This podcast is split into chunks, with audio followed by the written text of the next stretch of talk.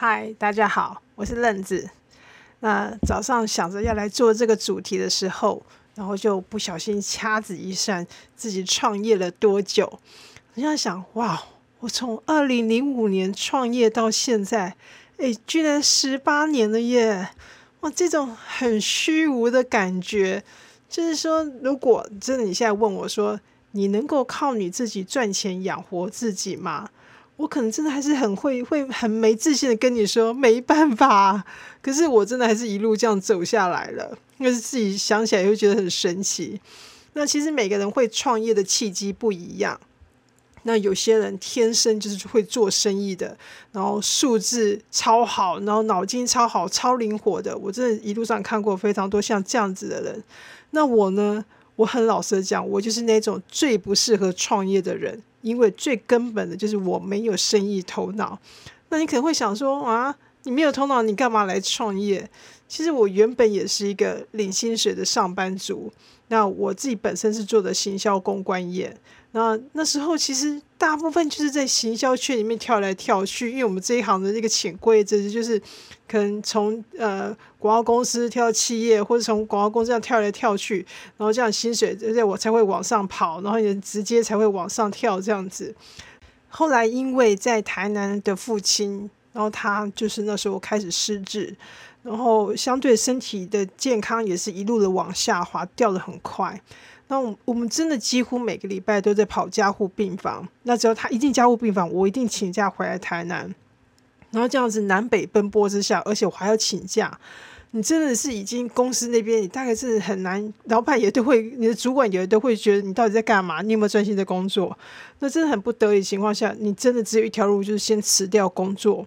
那辞掉工作之后能做什么？那？那我们那种大部分就是接案子，就是可能就是接案子在写企划案这样开始，因为是一个人，我是毫无准备下去开始去创业的。然后这种情况下，就是你要接到大案子，有时候人家人家也是要去看你本身的资本额。相信有很多人接过这案子都会知道。但我们有没有这这么大的资本额？然后等到后面的时候，再慢慢自己在转型，就是说开始自己成立自己品牌，然后开始做电商。那我也不怕你笑。其实当初刚开始做电商的时候，我手上可用的现金多少，你知道吗？大概只有五六万块。因为那时候大家讲说啊，我们这是用小钱去赚大钱这些的。那那时候我就这样鼓起勇气这样来创业的。所以你整个去看我的创业，我并不是做好准备，或是觉得哦，我雄心壮志，我要自己来创业，根本都不是。我就很像是在悬崖上面，突然不小心被人家推了一脚，然后就推下来。然后整个就是完全是没有选择权的，我就只好一路就是只好一路的往前走，我没有后路，就是往前掉。我的感觉就是这样。好，那其实这之间有很多的故事可以分享。那我们今天就专注来讲报税这个事情，因为我发现很多人在这边会被卡到。那我一开始成立公司的时候，因为就是我做我接行销企划案接案子。他一定就是客户要要要要跟你合作，就是你一定要去开发票或收据去让他们去报这个费用嘛。然后因为那时候在申请的时候，我毕竟不是像是那种零售生意的小买卖那种的，所以也不可能开收据。就是我我的那个会计师事务所，就是你这个行业你就是得要开发票，没得选择，就是一进来就是要开发票。那那时候其实还偶尔还会有听到一些同行。他们是用买发票的，我知道这个东西都是非常不被鼓励的，但是有些人还是小小偷偷的这么在做。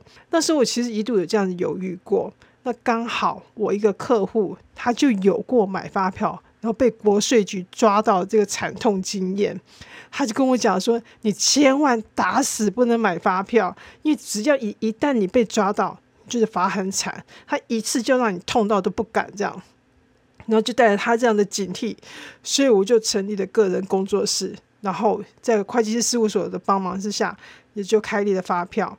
其实这整个做起来，说真的，那的确就是你钱给他，他就帮你把所有的程序给办好了。可是说真的，那个感觉就很像一个笨蛋被带到一群资优班里面，然后整个里面大家在讲什么，我什么都不会，我什么都不知道，我什么都听不懂，就关于税务这个事情。所以在这部分的话。就听到报税这个事，就是税这个字，其实我真的就会头皮发麻。我相信很多人也跟我一样。然后那时候他在客户他推荐他的会计师事务所的时候，其实我是听说啦，这是我必须要先强调，是听说我没有去做任何查证过。就是一开始如果找有利的会计师事务所，会申请过得比较顺一点，这都是听说。好，那也刚好客户介绍的是他蛮大会计师事务所，我好像大概第一第一年还是第二年，我就申请了扩大书审。那扩大书审，你可能听到这四个字，你可能开始觉得啊，什么什么什么叫扩大书审什么的，是就觉得好像一些专有名词就来了。那我讲完整一点，就是说，这是我在网络上面查到一个那个叙述，然后我就是一个同时在去做一个比较白话文的解说，因为我我知道大家听到这个就觉得啊，这这什么就是一个有看没有懂的东西这样子。好，我整个解释一下，在网络上的说明是说。在账务不健全的情况下，就像我这样子刚进入要创业这个情况下，我的账务是不是可能可能不会记账，或者我没有专业的会务会计人员？然后呢，在营业收入跟非营业收入合计在三千万元以下的中小企业，那就是我啦。因为其实我们的营业额都超小的嘛，在三千万以下。如果你愿意将结算后较低的纯益率，这边的纯益率，我们把它讲很白话，就是你的利润啊，你最后的利润啊，就是你扣掉什么房租成本啊，什么一大堆阿里不达，最后你最后的利润，你这个利润呢，就是我们说的纯益率，比如说可能是你可能算出来是呃，比如说三趴两趴，因为可能你会报很多费用嘛，那再扣下来，你再再是三趴两趴，然后呢，你愿意接受政府。所定的扩大书审的标准来报的所得税，类似就是说，政府他可能会去看你这个行业，他觉得说，哎，你这个行业，呃，你的一般的一个利润可能应该是六趴七趴。你看刚才你是不是算在二二到三？我们假设是三趴好了，那政府去规定这个行业说，啊，我觉得你应该是七趴，所以他用七趴。如果你愿意用七趴来申报，如果是这个情况下，而且你在缴纳期限内前完成报税的话，就可以适用于扩大书审的申报。那你这心里面想说，啊啊，我两趴，我其实我这样算起来，搞不好我这样三趴，其实我这样算起来，其实我的利润只有三万，可是被政照政府那算起来，我是七万，这样划算吗？好，这边有没有讲一句很重点的话，就是这整个可以降低国税局调账查税的一个几率，这句话非常重要。你知道被国税局调账查是有多伤脑筋吗？所以真的，如果是可以得到像这样扩大书审，真的可以帮你省下非常多的一个麻烦。所以这个东西其实当当初我就申请到扩大书审的时候，其实真的是帮我，真是很方便，方便太多了。那所以这这整个我再帮你整个用白话文再讲一次，就是说，基本上就是因为你的营业额较小，你也没有超过三千万嘛，所以政府就根据你这个行业大概一个利润趴数去定一个趴数出来，比如说是我的就是像是七趴，好，那这样来算，比如说是，比如说你今天年度营业额是一百万，好，我们讲最近假设用考绩的数字一百万，政府推定你这个行业的利润是七趴。然后呢，所以他就推论说，哦，你这家公司你今年利润就是七万块，一百万的七八就是七万块。好，这样算出来呢，为什么就这个好处很大？因为你看你省下太多的记账、会计师事务所，然后被查账这些很多东西，可能是真正会让你头皮发麻的事情，那真的会很好很多。好，所以我就是以扩大书审的方式，这样一直这样来报报税，就请会计师事务所来报税这样。后来。因为不是所讲的，我就是从转接企划案子开始自创品牌的时候，然后我的准备金大概只有五六万，这个可怕的开始。好，五六万，你想想看，随便一个进货，你可能都不够了。那这五六万还包含你还要生活吃的，什么都有哎。还有我那时候还住在台北，然后还是租房子，每个月这样房租就是要缴钱，要缴钱。那这些东西钱的压力下来。我可能都还没有进账了，然后我还要固定去支出这些东西，你就看到那两个月的记两每个月的两千块记账费，我就真的非常犹豫，我到底还不要付？因为其实如果我觉得我已经没有提我我没有能力去支付这个记账费用，因为真的开始转做电商的话，真的一开始也没什么收收入啊，那搞不好几收入没有几千块，然后还是付了两千块的记账费。但是你又不懂税，你又很怕，是说受到国税局的刁难，就这部分很犹豫。这样，后来我真的不行了，我就跟负责我的业务的这个会计师事务所小姐，我就很老实跟她讲说，我现在真要转做电商，我真的我没有把握我的生意会很快的就有生意进来，我没有办法负担这个记账费了。然后呃，其实我这这个决定真的很不敢下，因为其实我真的不懂税。可是他这听完的时候，他也跟我讲是说，嗯，还好啦，你的税还蛮简单的。哎，我听到这句话，其实。哎，我就有点鼓起勇气，因为至少蛮简单的嘛，那表示我还蛮容易容易进入的这样子。可是真的最让我真的比较建立一点信心的是，真的是一个念头。我这边也提供给大家一个参考，就是说我那时候就不知道是看念在什么，就突然就就这个念头出来，就是会计小姐也不是天生会会计的，对不对？他也是去学，或是有些人学校没有学到会计事务所才在学的，这些都是学来的。那他可以学，我也可以学啊，对不对？那我能不能学呢？答案很清楚，只要能省钱的，我当然愿意学啊。好，就是这种，真的真的只能讲这叫傻劲这样子。然后好啊，那就开始，就真的开始来自己去做报税这些事情了。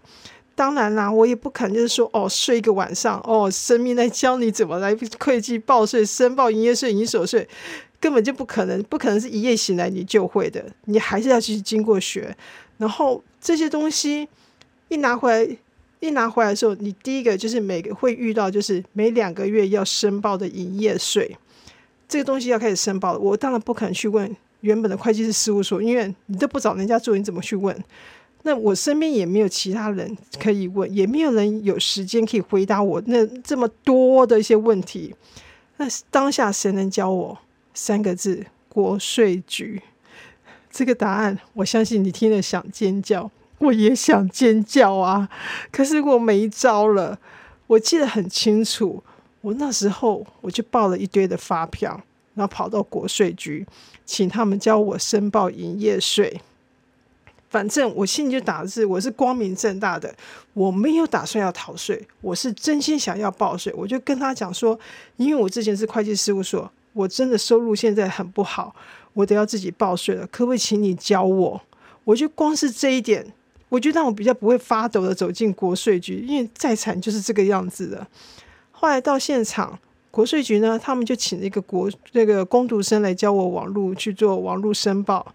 那他们说本来就有这个教人申报这个服务，就现场会有人来教你如何去做网络申报。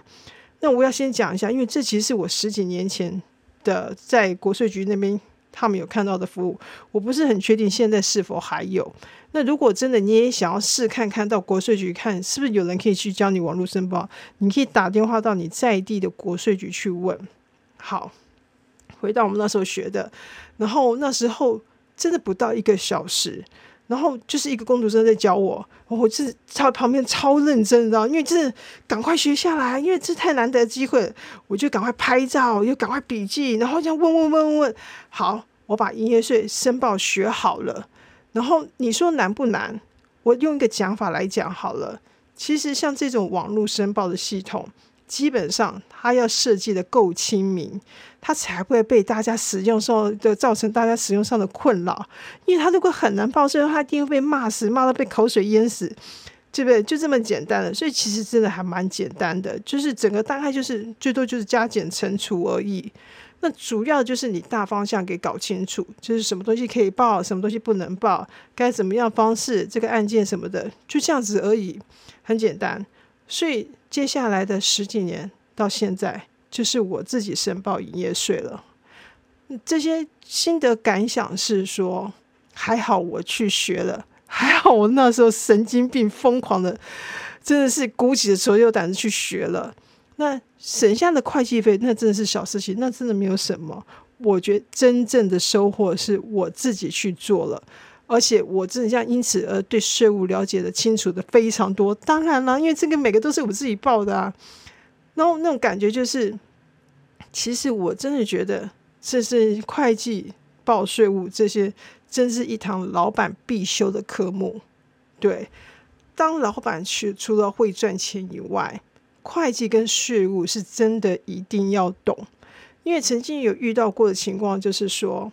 会计师事务所那边不了解我的行业属性，这不是说他们不专业，而是说，其实他们手上的客户有很多，呃，比如说这是开餐厅的，那是开旅行社的，啊，另外一个是在做电商的活，这些的，就是它的范围会很广。那每个会计师他可能不了解这个业别，他可能会用到的费用会有哪些，所以他们大部分都会是用最安全的报法。可是其实每个行业有它的特殊特别的费用，比如说今天我可能要特别出差特别多，我们做这些可能要四处去探访这些的，那但是他可能就没有帮我们把这些给报上去。但其实这些费用是可以报上去的，就一些很小的细节。如果说今天你的会计师事务所不了解你的行业的时候，你很可能就莫名缴了一堆的冤枉税，这是真的可能的。所以有时候要请这些会计事务所或请记账师的时候，最好他要懂你的行业别，这是比较好的一个做法。至于到底要不要申请公司行号，然后要用收据还是发票，我的经验是，你就善用这些门槛。所谓的营业额门槛，就是这些都是网络上可以查到资料。就是当你的营业额不超过八万，就不用申请公司行号；当你的营业额超过八万到二十万，然后就申请行号；那二十万以上就申请发票。我前面所谓的行号是指免用统一发票的那个收据的行号。好好的守住这些门槛，就是你不当你没有到那个 come down 的时候。你不要 想要一直要跨过去，因为那个跨过去，相对比如说今天你从行号转到开发票的时候，我其实我就有这样很丰富经验，就是当你要开发票的时候，不管是税的趴数也变比较高，你还要做很多的报税什么些问题，还有很多不同的新的不同的税什么的又进来，它这复杂度很高，所以就是你如果是在这个营业额之内，你就好好的守住这个部分。假设你的营业额是没有超过，那你就好好守住部分。如果你超过了，那有些人可以问说：“诶，那我某一个月突然超过，我不是马上就要改成公司或者行号什么这些的？”这些倒没有那么的绝对，因为其实像我们开团的，我自己们在开团，那开团很有情况，就是说我这个月诶突然开了个大团，营业额就保又就是超过了，可下个月可能我就没有开那么大的团啊，那营业额就会超低的啊。所以这个时候，其实那时候我有呃国税局。那时候有有问我这个事情，说：“哎，你这个月营业额很高。”我说：“啊，没有，我们就是开团的啊，对啊。那你可以看我隔月下下来，就是因为我没有开团呐。如果问他是说，那到底到底要超过营业额要超过几个月才说？哎，你真的要进到下一个门槛了？其实这个这个答案，我发现在每个地方的答案还蛮不一致的。有些是讲半年，有些是讲两三个月。那我会很建议你去把这个很确切的答案去找到，对，然后这样子来根据你的来来再作为你的依据，就是什么事情都把它搞清楚，这是最好的。但有些时候其实还是有些其他的问题，就是说申请免用统一发票行号或是公司开立发票，有时候不是你营业额有没有达到的问题，而是有其他的需求，比如说。你可能会去接一些企业较大的订单，那这些企业订单要是你没有收据或发票，呃，对这企业来讲，他很难去核销这笔账目，或是他很难，比如说他们会变成他们一些麻烦，所以有些企业或或有些企业他们会选择，就是说能以能够开收据或发票的为主。他们会是像这样。那如果你本身就已经具有收据跟发票，当你快要接到这个案子的时候，才不会在临门这一脚发现你没有收据发票的时候，就是整个就毁掉，这是有可能发生的。然后另外一个东西是说，像现在在网络做电商，其实很多人怕诈骗。那你有一个正式的行号或是公司，然后可以开立合法的收据或发票。那除了跟你买的人他会买的比较安心以外，那它也可以变成是一个行销工具。你去看到像虾皮很多的商品的一个标题写在最前面，他会写开发票。我自己也在常在虾皮买东西，当我看到他写开发票，所以我真的会比较敢下单。就是即便它会有点贵，但我觉得至少我觉得冤有头债有主。我找到我找到这个人，也表示这个公司是合法申报的公司，我会觉得比较安心。或者是说，今天你收你收到商品的时候，你发现它是有开发票的，你默默的也会为这个卖家加分，对不对？其实都会有这个，就是这种安心感。买东西还是要安心感，他才会去促成他的回购。好，但是我要拉回来这这个事情，就是说，不要因为想要创造顾客的安心感而硬去申请发票，因为那个后面的税金记账等相关的问题，那个其实几倍的工作量，那个真的是我真的说没有必要。到就像我前面讲的，你到你营业到什么门槛，就去申请相关的这个公司，好好就这样就好，守住这个界限就会比较好。那你可能会说，嗯，我应该不会那么衰吧？应该不会查到我吧？这么多人在做电商啊，做做网络啊，怎么可能会查到我？我讲一个，我分享一个我自己的经验。那以前我们的商品会放在不同平台上面来贩售。那其中一个平台呢，因为它背后的老板转换，然后前的公司就是用倒闭的名义来结束，那后面公司就直接这样去承接起来。但是作为我们这些我们这平台上面的一个厂商，其实我们并不知道这些事情。然后有一天，我突然接到国税局电话，电话上就讲说啊，您在民国几年有几笔刷卡资料，我没有看到你有申报哦。那原来因为这间公司是用倒闭结束，所以国税局就去清查他的账目，就这样查查查查到我这个小奈米咖了。哎，我那时候营业额顶多几万吧，然后还是被查，因为觉得很哦啊，想怎么可能会查到我？就是查到我了。所以当接到这种电话的时候，你真的会头皮发麻，因为只要在国内任何的平台上交易，我说真的，一定都会留下记录。我觉得电商就是这样。所有东西白纸黑字都是留下记录，它不像店面交易一样，网络真的会留下记录。你是现金，你是刷卡，你是货到付款或什么的，全部一览无遗。所以做电商几乎一切都是透明的，这只是在于是说你有没有被抽到，然后去查你。那这个东西只要你一次你接到仿佛从十八层地狱打来的电话的时候，我保证你以后接到听到就说我们是国税局的电话，你可能会就马上起立敬礼。我相信可能大家都有听过，国税局查账有时候不会只从平台，他会从各个角落这样各个方向去查，有时候是从宅配，哎，知道是真的，因为我身边几个创业的朋友都有遇到，比如说你的宅配量很大，然后呢你还是申报行号，就是收据的。那国税局就会去约你去喝个咖啡啦。哎，你的宅配量这么大，怎么你怎么你不可能一个月没有到二十万吧？对啊，就约你去谈了。那如果说你没有处理好的话，罚则就来了。那或者你在某个银行的账户，你的推你的进出金额很大而且频繁，哎，那你会中奖。总之，我觉得是说，与其去猜啦，或者是与其去赌啦。赌你会不会中啦？因为国税局会从哪个阴暗的角落冲出来扑向你，那个你真的不知道是会从哪里出来。那真的你还倒不如你就干脆一点嘛，反正你就真的要做生意了，你就去开个行号，对啊。那你说有税的问题，那你就把税加入到你的成本，然后你不要花这么多时间在跟国税局那边赌，我真的觉得不值得。而且赌输了，你真的赔很大，那真的是会让你。真是一次通到通到不敢再再犯这样子。那有些人会想说啊，我赚钱都忙得没时没时间管啊，我就交给会计就好啦。的确，我以前也想这样，我觉得到时候我生意业额好，我就交给个会计去管啦。对呀，那的确有些人就是很会赚钱呐。对啊，那我这边也想要提醒一下，就是说，因为税务这个事情，它不是只发生一次。它会持续一直的发生，我是会持续一直的发生，就是说，你每两个月就是要缴营业税，你每年五月就是要缴营所税。如果你请到不对的会计或是会计师事务所，你多缴的钱就像一个钱的漏洞，你前面在努力的赚钱，后面一个努一个洞一直在帮你漏钱。